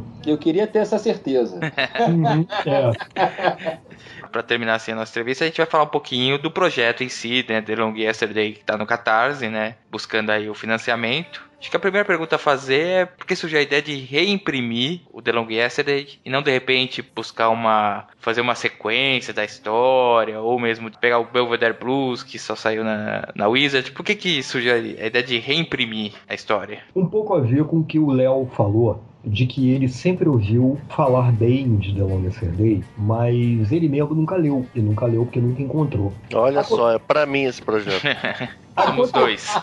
Aconteceram duas coisas praticamente na mesma semana. Apesar de quem me conhece bem sabe que eu sou um cara é, bastante cético, entendi um pouco como tô recebendo um recado. O universo vai mandando um recado. É raríssimo eu, eu, eu considerar as coisas dessa maneira. Otávio me conhece. Eu encontrei no, no site já viu uma resenha do PH sobre The Longest Day, muito entusiasmada, muito animada, comentando isso isso, que ele sempre tinha ouvido falar desse álbum, nunca tinha encontrado. Aí ele encontrou aquele último que estava no Leonardo da Vinci, que eu sabia que estava lá porque o Manel viu. Ele encontrou, comprou, leu, fez uma resenha super entusiasmada. Praticamente na mesma semana, a convite de um, de um professor da Letras da UFRJ, o Hamilton Cabuna, ex-aluno do Otávio, ele convidou um amigo meu, né, o Marcos Arcanjo, que é escritor, para falar sobre o trabalho dele e perguntou se Arcanjo indicaria mais alguém. Arcanjo, eu conheço o Osmarco. O Osmarco de The Longest Day, pô, seria ótimo. E Arcanjo mesmo comentou comigo essa, essa reação dele, né? O, o Osmarco de The Longest Day, é, esse mesmo, tudo bem, fui dar palestra lá, junto com o Arcanjo. Acabou um grupo um pouco menor, nós saímos para tomar aquele café depois. Os alunos dele conheciam The Long Yesterday. Eu levei um para mostrar, duas meninas leram na hora, assim, me devolveram. Nossa, que legal, poxa, que bacana. Muito legal isso, né? Ela, ela, uma delas ainda virou, poxa, que bacana, que legal, poxa. Quando saiu isso, eu era neném. poxa, que pena, estragou o elogio. ah, Traga a idade. É, tava tão feliz. Não, brincadeiras à parte, o, o, os, o, os garotos conheciam essas duas meninas que leram, ficaram super felizes, tudo. E o Cabuna começou a me perguntar assim, poxa, como é que a gente pode fazer para Eu mesmo não tenho esse álbum. Como é que a gente pode fazer para esse pessoal conhecer? E uma hora ele levantou a ideia, as palavras exatas foram uma vaquinha para uma reimpressão. Eu comecei design gráfico, né? Então tudo isso de produção gráfica. Eu falei, olha, é o número de pessoas aqui é meio pequeno, essa reimpressão vai ficar cara. Outras coisas que eu estava interessado em sondar, em descobrir, eu percebi que, como Léo, The Longest Day era. Muita gente ouviu falar, ainda bem, que bom, fui muito feliz. Muita gente ouviu falar, muita gente ouviu elogios à história, mas não conhecia, não teve acesso a, ao álbum. Decidi apostar que haveria é, um espaço né, para essas pessoas que nunca conheceram ou que já ouviram falar, e, e, mas ainda nunca encontraram o álbum, nunca tiveram a chance de ler, terem essa chance, né? terem, terem essa oportunidade. Resolvi fazer essa, essa aposta. The Longest Day, como quem conhece sabe, né? basicamente a história, como o Otávio falou, de um detetive particular dos anos 40, todo aquilo que a gente imagina em torno, né? todo aquele clima do noir, é, que ele trabalha realmente para os estúdios de Hollywood, que descobre uma carta um dia na mesa dele, ele descobre uma carta misteriosa, lacrada, sem remetente, sem nada. Quando ele abre, aquela carta é de uma antiga namorada dele, que ele perdeu o contato. Ela faz algumas revelações muito surpreendentes, indicando que a carta vem do futuro. E, inclusive, para provar ele isso, ela avisa para ele que ele está para sofrer um atentado. Ele vai morrer dali a poucos minutos se ele não seguir algumas instruções que ela dá, o que realmente acontece. A partir dali, ele se convence que a carta é verdade e começa a fazer o que a carta pede. Daí para frente eu não vou revelar muito, mas basicamente é isso aí. Então, é, é uma ficção científica, mas com esse, essa abordagem, né?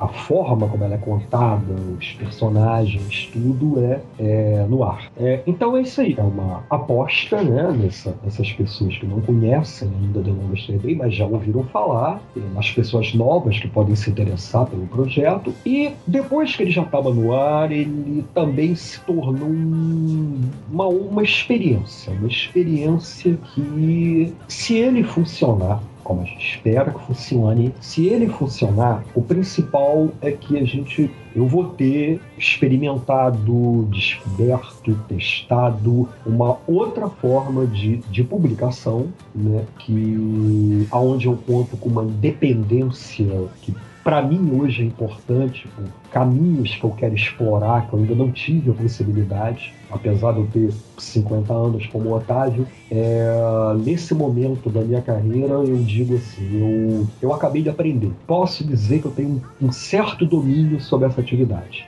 Eu já consigo fazer isso funcionar bem. Agora estou pronto para começar a, a desenvolver os temas, as experiências narrativas. Tá na hora de voar mais alto, quer dizer, agora é quando eu sinto seguro do domínio que eu tenho dessa forma de expressão, com experiências aqui do exterior me dizendo isso, eu acho que agora tá na hora de começar a voar mais. Tá na hora de começar a ser um pouco mais sério, sério no sentido de ambicioso, como autor. Quero experimentar mais, quero voar mais, quero. Ou, quer dizer, eu não sei exatamente se eu vou caminhar para cima no sentido de voar mais alto ou para baixo no sentido de ir mais fundo.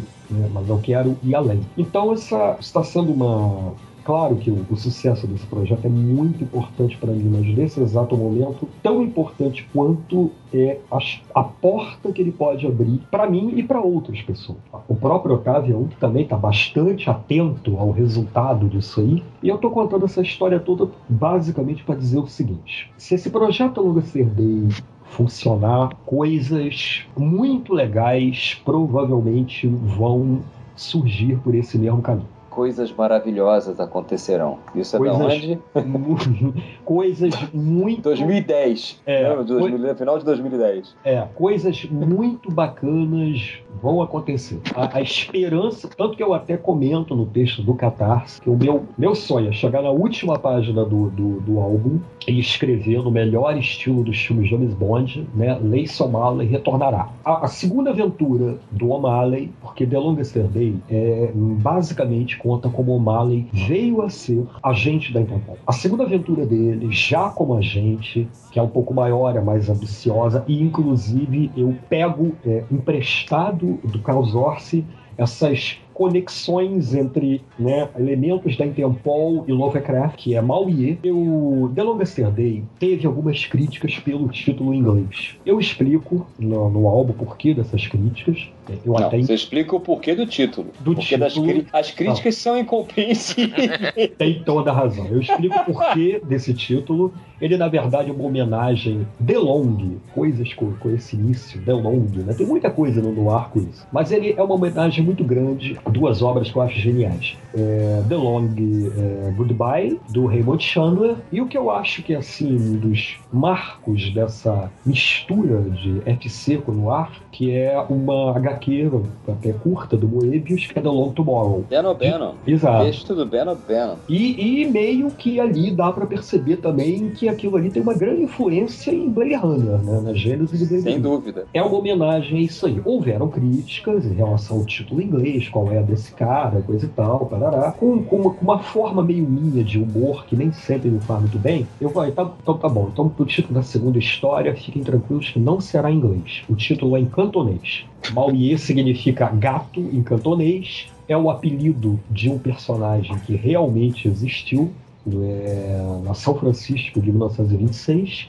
O sargento da polícia divisão Chinatown chamado Jack Mannion, que depois de sobreviver a diversas tentativas de, de, assassinato, exatamente por ele ter sobrevivido, começou a criar uma aura mística em torno dele, e os chineses começaram a chamar ele de gato, né? Nove vidas, aquilo tudo. Em cantonês, Maoye. Por razões que a história explica, né, O'Malley e a Interpol precisam se envolver com eventos que estão para acontecer em São Francisco em 1926. E aí ele, O'Malley, vai acabar encontrando encontrando, né, conhecendo o, Jack Mannion, o Mauier, que acaba sendo o nome da história. Manuel já está desenhando né, no, o Mauier, na minha opinião, inclusive, é provavelmente a obra-prima dele, o desenho está saindo lindo. Ele já está desenhando o Mauier, quer dizer, é uma das coisas que já está engatilhada, né, para, quem sabe, dar continuidade a esse trabalho que a gente está fazendo. Então, quem não conhece ou conhece a fama né, de The Longest Day, mas não teve chance de ler.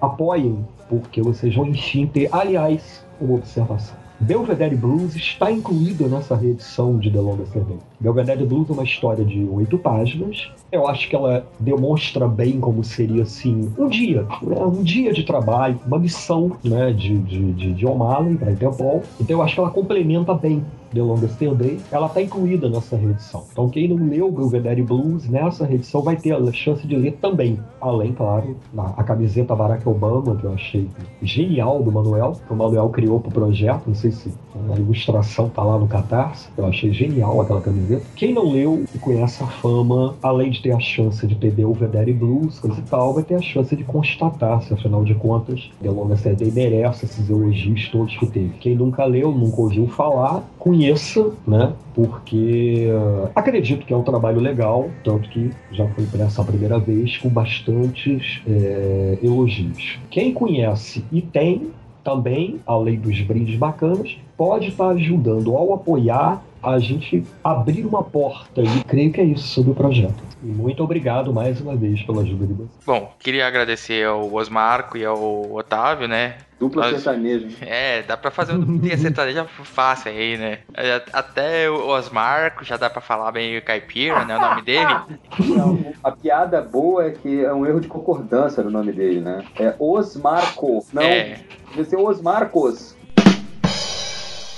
Bom, queria agradecer a vocês dois né, pela presença e deixar o espaço para vocês divulgarem blogs, sites, aí fazer o jabazinho básico. Ah, isso é o jabá. Afinal, além de divulgar o trabalho grana? de vocês, né?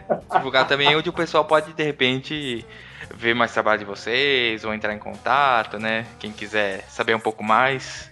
O, nesse exato momento, o projeto né, da segunda edição de The Longest Day está no Catarse, né? É, dentro né, do, do, do, link, né? Catarse PT barra é, The Longest Day, tudo junto, sem, sem espaço entre as palavras. E para quem não souber como escrever The Long Yesterday, o link vai estar no post, que é mais fácil de acessar. Obrigado, obrigado. Realmente é bem melhor. Uma maneira, acho que a maneira mais simples de falar comigo, né? Exato, aí nesse ponto meu nome estranho ajuda, né? É pelo Facebook mesmo, Osmarco Valadão, aparece lá meu nome, não tem muitos Osmarcos por aí. Eu tenho um blog, né, que é Osmarco Valadão, tudo junto, né, só que sem tio, e meu nome tem dois L's, meu Valadão tem dois L's. Então é o Osmarco Baladal, o Blogspot, coisa e tal, mas ele é mais voltado ao, ao trabalho que eu faço como colorista. Inclusive por causa disso, porque boa parte desses trabalhos é para o exterior e esse blog ele serve como portfólio.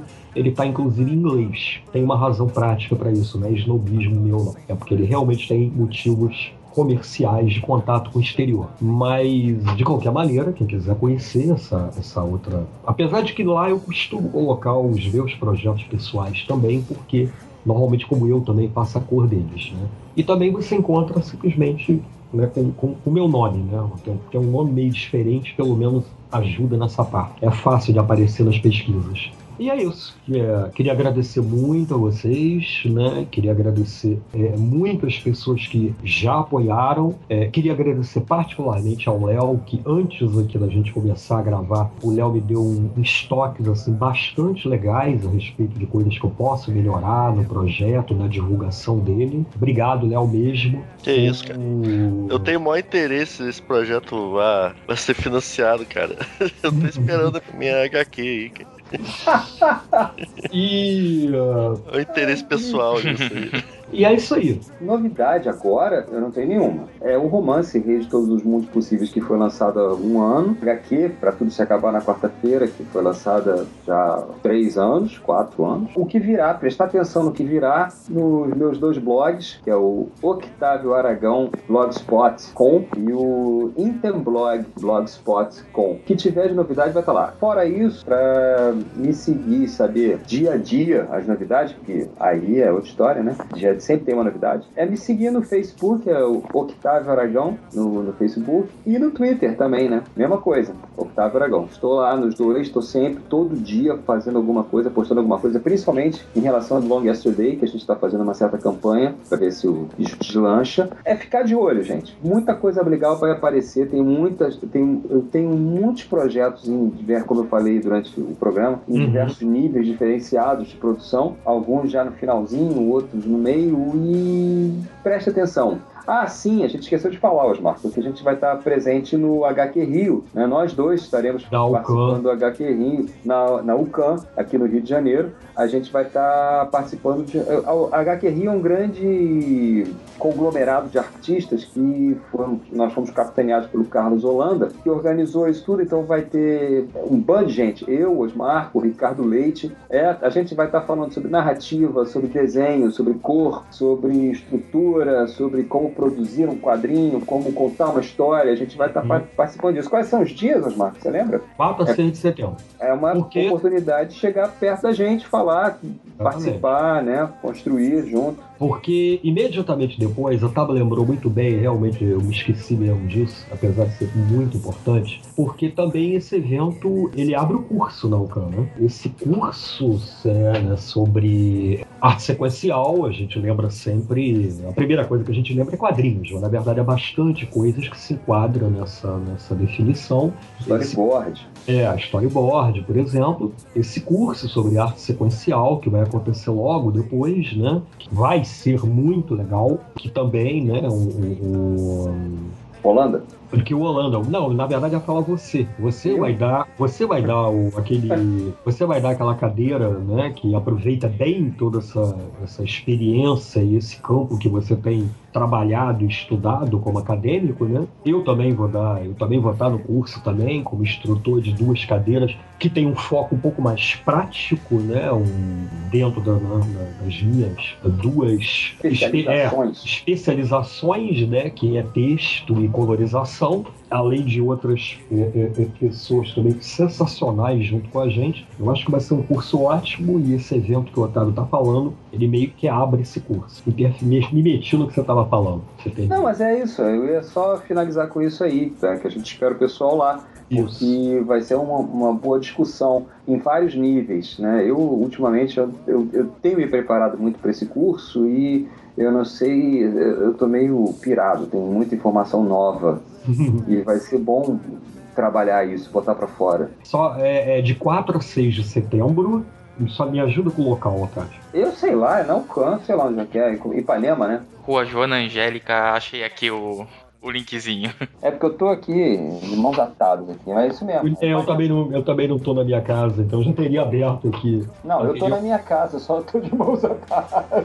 Não dá pra ir muito longe aqui. Mas é isso mesmo, é Ipanema, na Joana Angélica. Na UCAN de Ipanema, então, né? Isso. É, era, era, era, quer dizer, obviamente era na UCAN. Só que a UCAN Ainda dá pro pessoal matar a aula e ir pra praia. É, como a UCAN tem vários locais, eu só queria confirmar qual era o local. Desconfiava que era Ipanema, mas não queria falar é sem ter segurança. Mas de 4 a 6 de setembro, na UCAN de Ipanema, apareçam nesse evento, por favor. Vai ser muito legal, muita gente boa por lá, com uma lista que a gente fez aqui, falando, discutindo, apresentando coisas, coisa e tal. E se informem pelo curso que virá logo depois. É. Que parece mas É. sensacional. Vai ser bem divertido. Bem divertido. Uhum. É isso aí. É, obrigado a vocês dois. Estamos torcendo aí pelo financiamento do The Long Yesterday atingir a meta de 100%, né? E com certeza queremos que não seja só no 100%, né? Que passe o 100%. Eu quero 200%. É, a metas estendidas ajudam bastante, viu? Só É. mais uma dica aí, se tiver meta estendida, o pessoal já se anima um pouco mais também, né? É. Uhum. Não, legal, legal. Léo, alguma coisa pra, pra finalizar? Eu tô, tô no aguardo de mais em Tempol. Hum. Tá sempre Ah, aqui. tá- vou estar sempre esperando. Rapaz. Vou começar a cobrar no Facebook agora. Adicionei o Osmarco agora. Cobra é Cobra, cobra, cobra. Aí, Léo, não esquece de mandar o- as ideias pro jogo de tabuleiro de Tempol pra eles. Pô, vamos Isso. fazer. Essa é uma ideia legal. Agora vai ser como? O sujeito, pô, vai ter que ter três tabuleiros interconectados, né? Porque o cara tem que ir pro futuro, pro passado. Então, como é que é? Vai ser tabuleiro modular. Ah, Vai ter o tabuleiro que você só pode jogar de manhã, outro que você só pode jogar à tarde, outro que você pode jogar à noite. Aquele xadrez do Spock, assim, vários tabuleiros em cima corre, do. corre o risco de virar Jumanji. tá. Mas então é isso, pessoal. Queria agradecer mais uma vez a presença do Osmar e do Otávio. Dizer pra quem tá ouvindo aí, vai estar os posts os links pros blogs deles. Vai estar os links nos posts. É, link do post, né?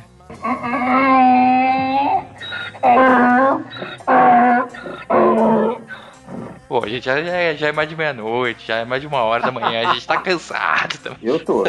Já levei bronca e tudo aqui. Não, minha, minha namorada já desistiu de mim, tá dormindo ali. Aí Ela, ela ainda quer, tem- vou descobrir amanhã se ela ainda é minha namorada. Lá, Quadrincast pro- provocando celeumas familiares, né? Mas é isso aí, pessoal. Quem quiser entrar em contato com a gente, né? Já não vou falar tudo, todas as nossas formas de contato. Vai, vai estar no post, por favor. Acesse, né, o nosso site. Dê lá um likezinho pra gente, mande uma mensagem. E é isso aí. Colaborem lá com o projeto do Catarse. Vai até metade de setembro para arrecadação. Uhum. E é isso aí. Então, agradeço a quem ouviu esse bate-papo bacana aí com o Otávio Cosmarco e até a próxima.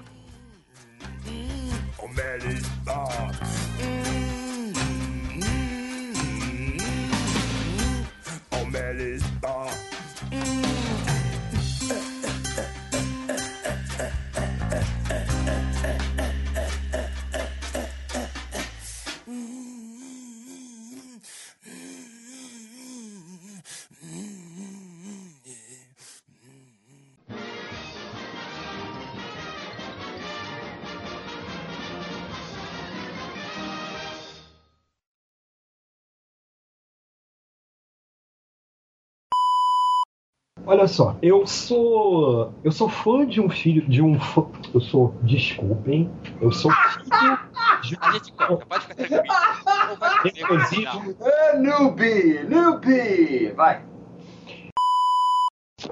E. Uh, aí vai, vamos nessa, vamos Ó, nessa. vai ter uma flutuação que eu tô mudando de, de ambiente aqui, tá? Você vai pra algum lugar então que O, De- deixa o Otávio se estabilizar aí, senão. Ou ele muta o microfone. Não, senão é isso, não. o filho É isso, não. bate Não no é isso, não. iPad, Não é a mulher não é dá um isso, não, tapa nele. É, por aí, por aí, por aí. Não é isso não, não é isso não. Vai, segue. Eu gosto muito do Instituto, a gente tem outras é, ideias para ele, para desenvolver. E. Uh, é, é... Alguém encomendou o salgadinho aí? Acabou. É... Isso, gente? Tem coisa explodindo aí? tá explodindo Cara, coisa aí. Não, são, são fogos, eu espero que sejam. Eu tô... Atômicos, né? É, eu tô em Nucleares, Santa né? É, eu tô em Santa Teresa. Né? O mundo está acabando aí, né? E por aqui, de vez em quando, você ouve umas coisas assim. Ou alguém tá demolindo Santa Teresa. É, são caralho. Torcendo para serem apenas fogos. Fogos.